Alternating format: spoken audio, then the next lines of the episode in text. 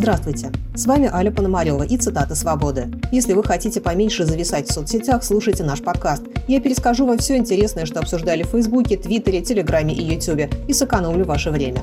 В этом выпуске речь пойдет о том, как в сети восприняли извинения Александра Сакурова и загадочную бумагу под названием «Воровской прогон».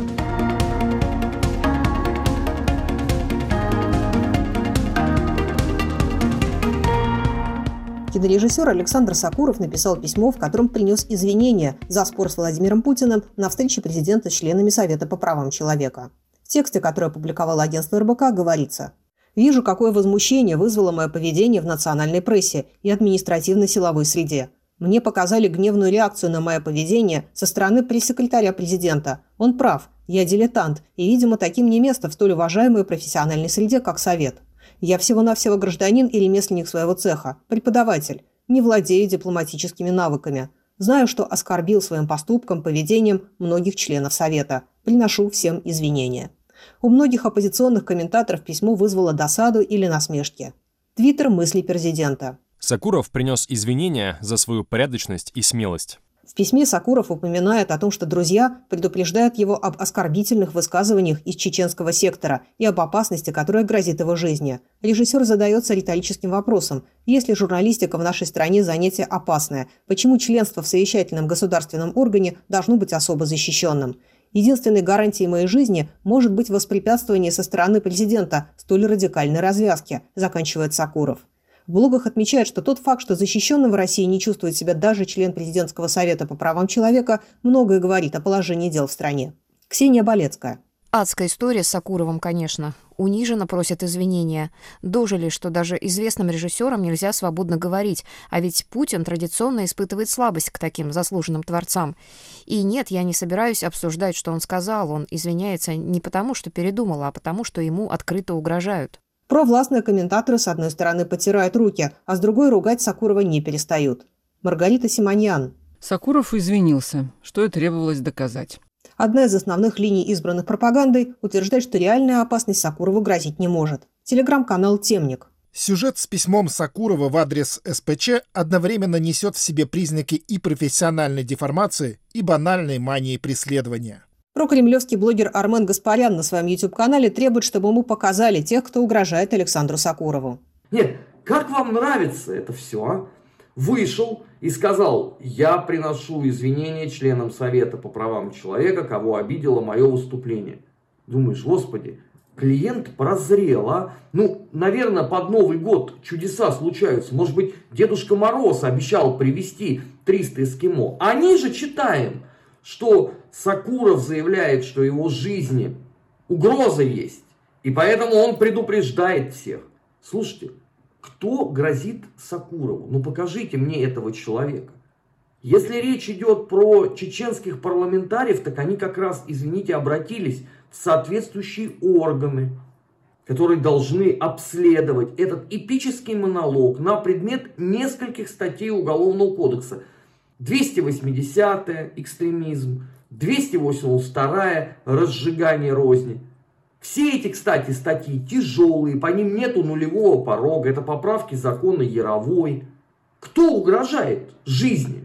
Оказывается, у нас, понимаете, у нас критиковать уже эту всю публику невозможно. Такое ощущение, что Армену Гаспаряну показывали всех тех, кто угрожал уже убитым журналистам и политикам.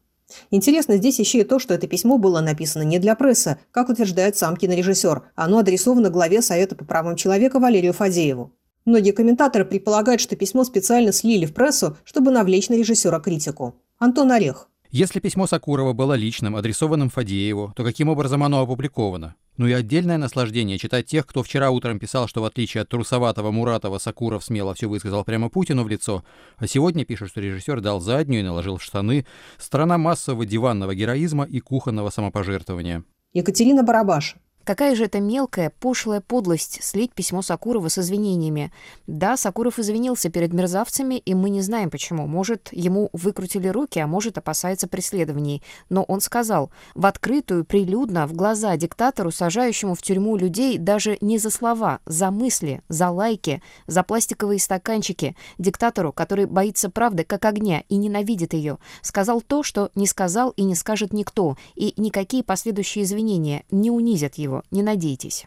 Понятно, почему в публичном поле возникли эти извинения, даже если изначально они не должны были быть публичными, комментирует Олег Кашин в стриме на канале Михаила Светова принципе, конфликтная ситуация, в которой одна сторона Кадыров, а другая сторона извиняется, она уже такая модельная, и, ну, собственно, перед кем извиняются обычно? Перед Кадыровым и чеченским народом. Сакуров извинился, но почему-то перед Валерием Фадеевым, да, на которого всем вообще плевать, и которого как сторону этого конфликта никто вообще не замечал. Он извинился, что вот своим этим скандальным поведением подставил Совет по правам человека. То есть такое ощущение, что его попросили Он еще, еще а он... попросил, да. чтобы его не убивали все-таки, давай, не упускать эту А вот это, это, наверное, да, упустил, ну хорошо. Действительно, действительно, я не для красивой какой-то речи, а всерьез считаю, что вот давние и именно с позиции чиновника и гения отношения между Путиным и Сакуровым, которые мы видели не раз публично, как они проявляются, они повлияли, конечно, и на его вот это поведение более свободное, чем у других людей, да,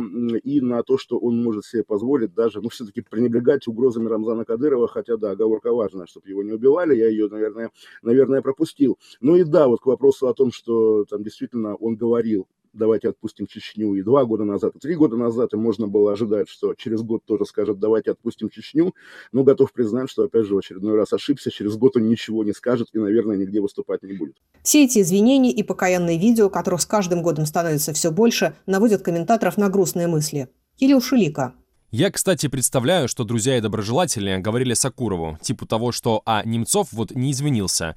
И тут как с пытками в тюрьмах. Понятно, что Кремль Сакурова обижать не будет, и свою речь он произносил Владимиру Путину, который хорошо к нему относится.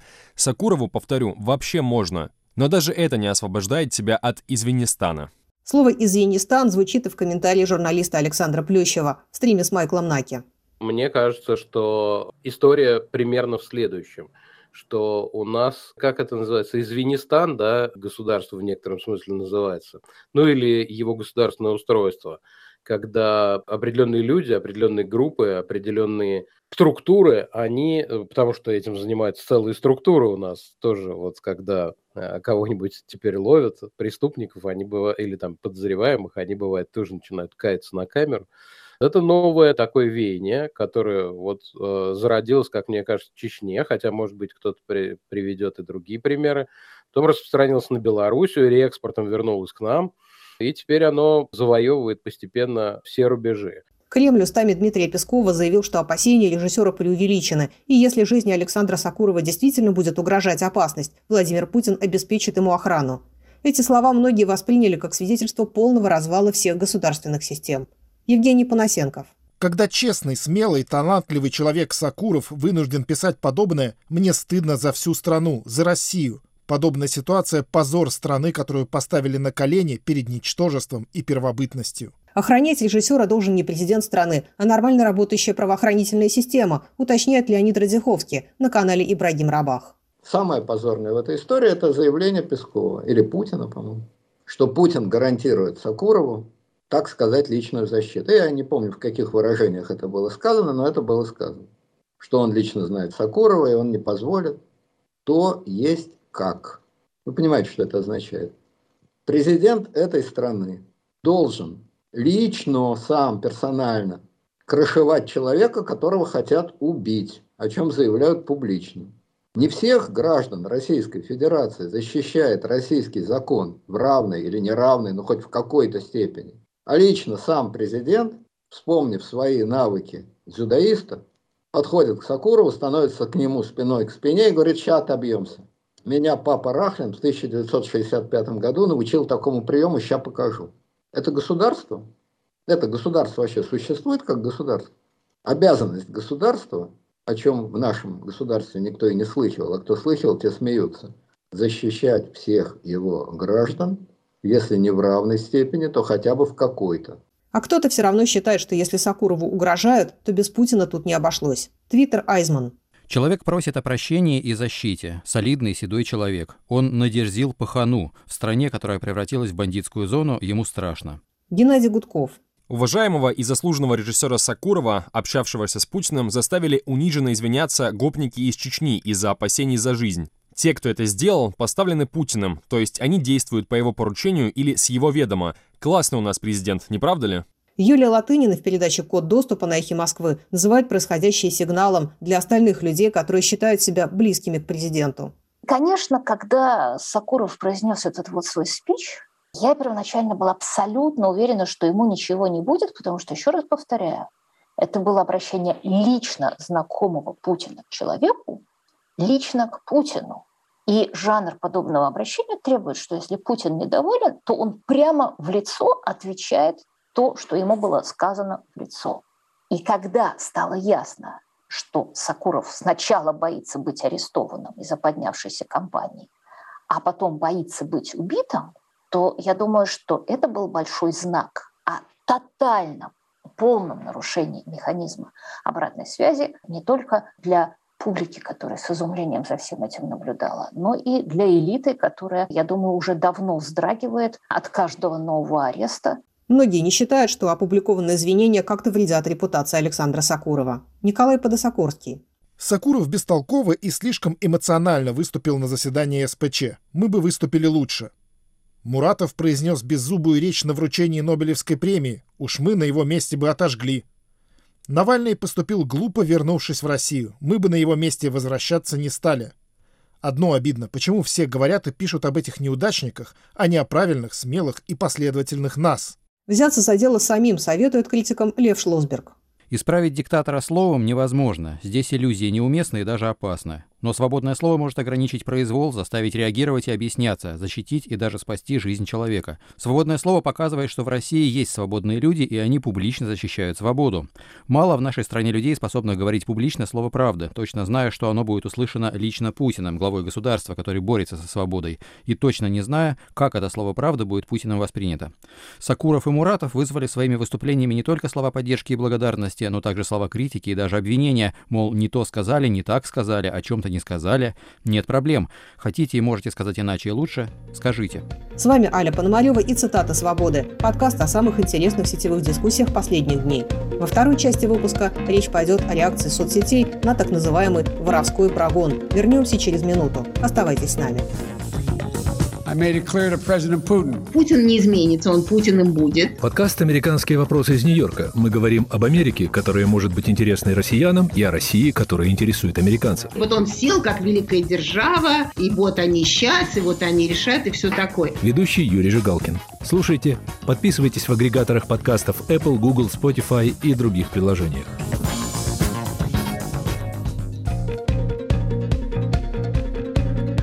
Это подкаст «Цитата свободы». С вами Аля Пономарева.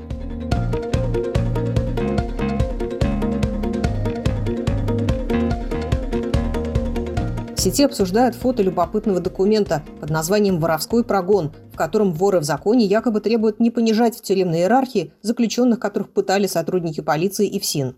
Цитата из него зачитывает на своем YouTube-канале человек, который называет себя Гриша Московский. Масса воров говорят нам всем людям, нам всему, всей массе, всему добропорядочному люду это обращение, что значит люди, которые по мусорскому беспределу и пыток э, насиловали и унижали швабрами, дубинками там и э, тому подобными предметами не являются обиженными. Не являются обиженными, подчеркиваю, они также полноценно могут жить в общей массе мужиками, ровно а, тех, кого облили мочой. В то же время документ уточняет, что те, кого коснулись половым членом, все равно должны пользоваться отдельной посудой, но и над ними издеваться нехорошо.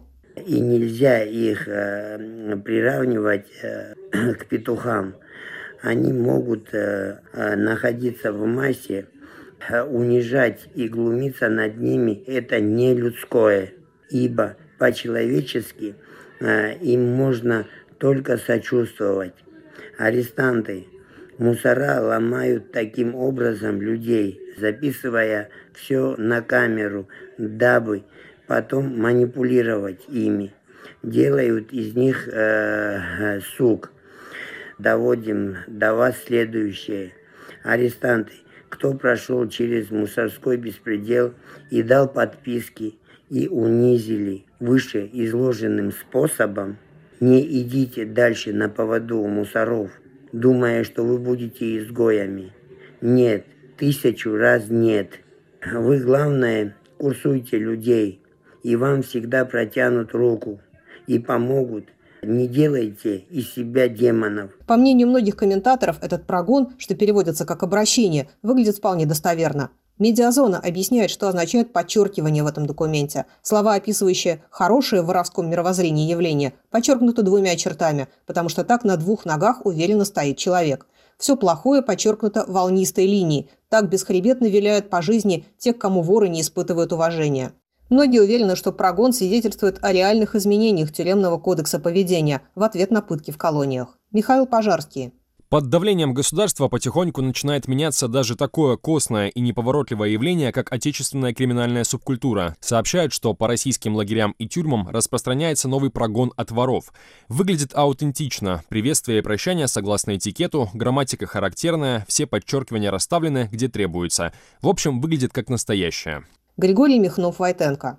Когда власть молчит, откликается гражданское общество. В данном случае воровской прогон – это именно такая реакция. Текст прогона переводит с фени на русский язык Дмитрий Колезев в подкасте «Колезев и Микитась». Это попытка криминальных авторитетов как-то сломать, ну, скажем так, извлечь основания из-под той системы пыток, которая сложилась в современных российских тюрьмах. Дело в том, что в любой тюремной системе есть своя иерархия. Там есть люди разного положения. Есть самые авторитетные и уважаемые воры в законе, есть там менее уважаемые, ну, есть там следующая ступень иерархии, кажется, они называются бродяги, потом есть простые мужики, это как бы основная часть всех заключенных, и есть низшая ступень иерархии, опущенные или петухи, люди, над которыми там можно издеваться, над которых можно унижать, которые делают всякую грязную работу и так далее. Важным элементом пыточной системы было то, что а, люди, которые проходят через вот эти вот пытки, которых насилуют, которых унижают, их потом шантажируют таким образом, что говорят, что у нас есть видеозаписи того, что с вами происходило. Вот, собственно, тот самый видеоархив, который вывез за границу программист Савельев. Зачем он делался, этот видеоархив? Не для того, чтобы наслаждаться этими записями, а для того, чтобы можно было шантажировать людей говорить, мы это выложим в интернет, вы вернетесь в камеры, просто про вас узнают, что с вами вот это вот сделали, вас таким образом унизили, и вы будете жить на правах опущенного, обиженного, самого низшего члена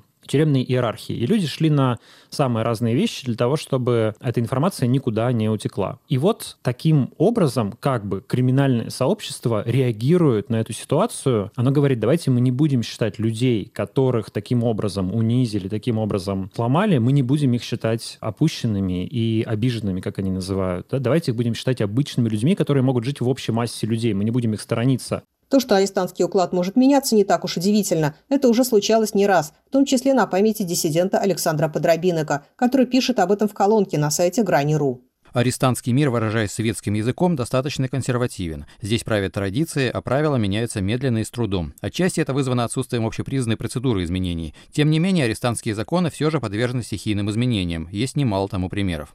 Во времена сталинского террора политические воспринимались уголовным миром как чуждый элемент. Это достоверно описано у Варлама Шаламова. Вероятно, большую роль в таком отношении уголовников к фашистам, в кавычках, сыграло то, что в те времена значительная часть политических были людьми лояльными власти или даже преданно служившими ей. Александр Солженицын справедливо называл их политической шпаной. Но постепенно времена менялись. Уже в 60-80-х годах к политическим в уголовных зонах было совсем другое отношение, доброжелательное и уважительное, как к врагам советской власти, которая жестоко и несправедливо к арестантскому миру. Владимир Осечкин, который публикует на сайте «ГУЛАГу нет» видеоархив пыток из российских колоний, считает, что появление прогона стало реакцией на его призывы.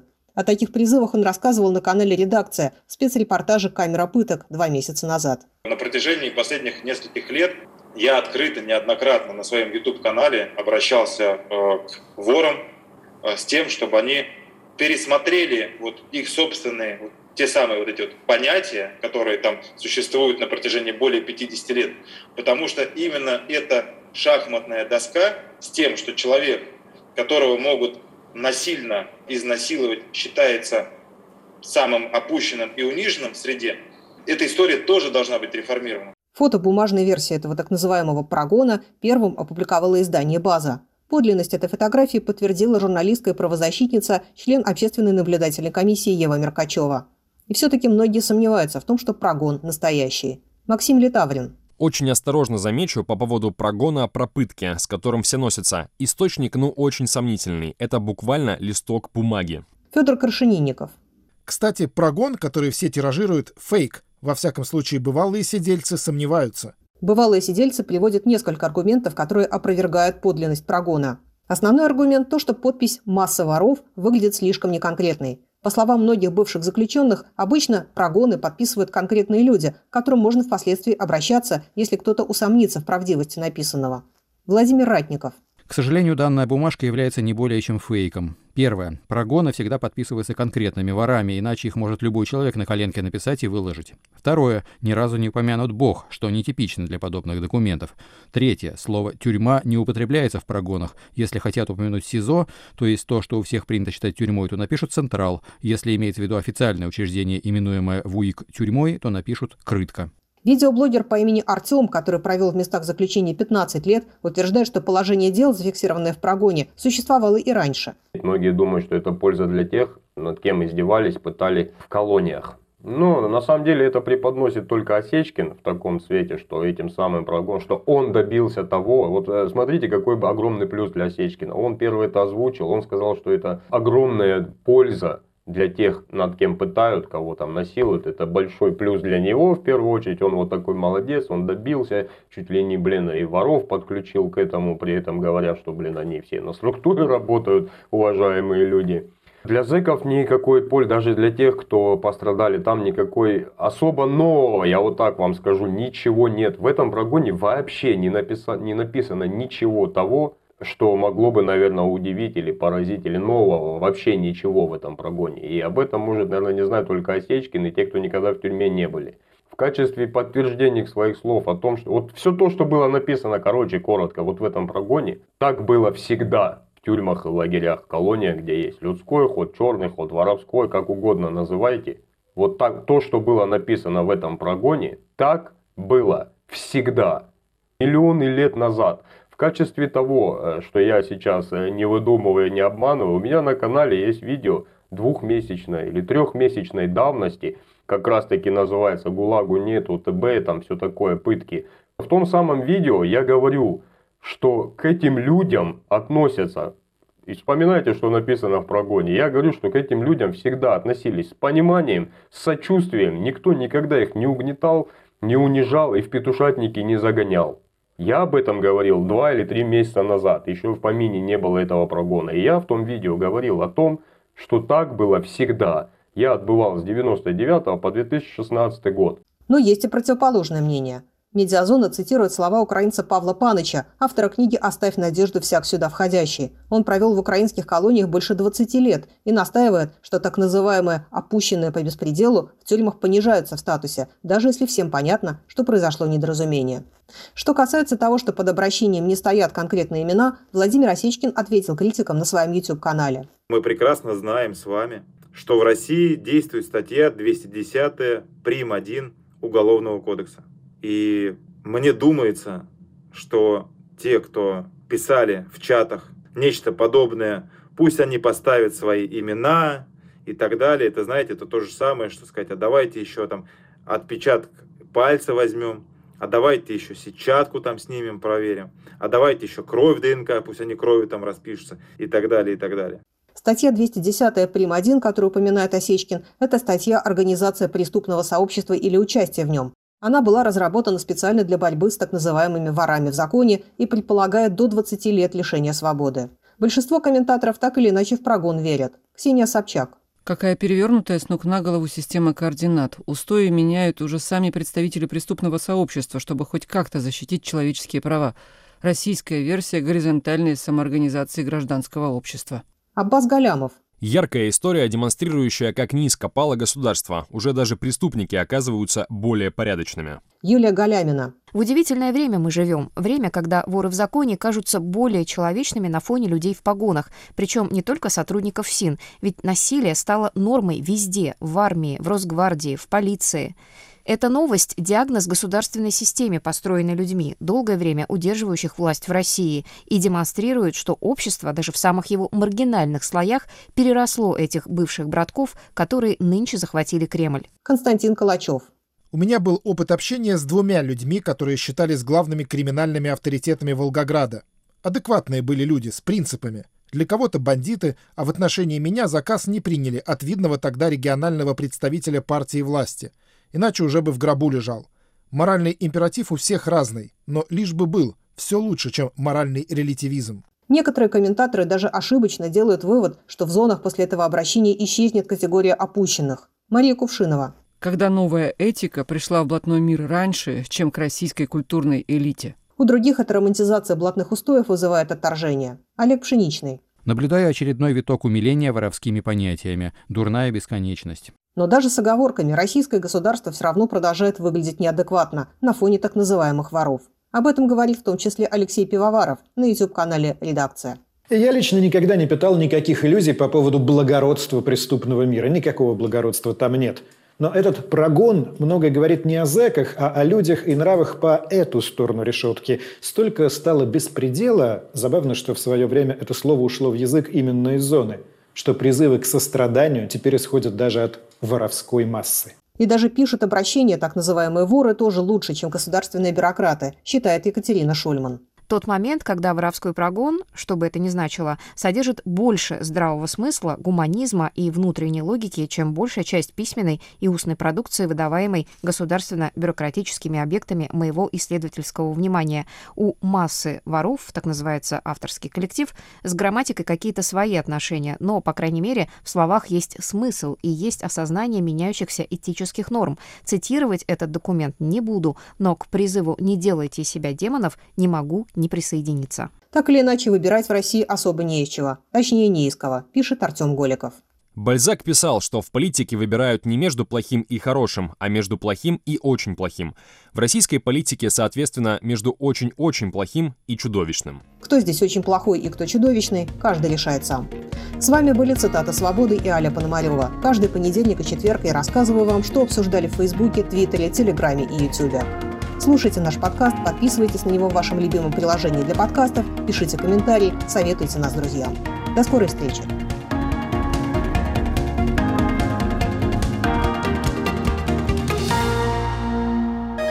Студия подкастов «Радио Свобода».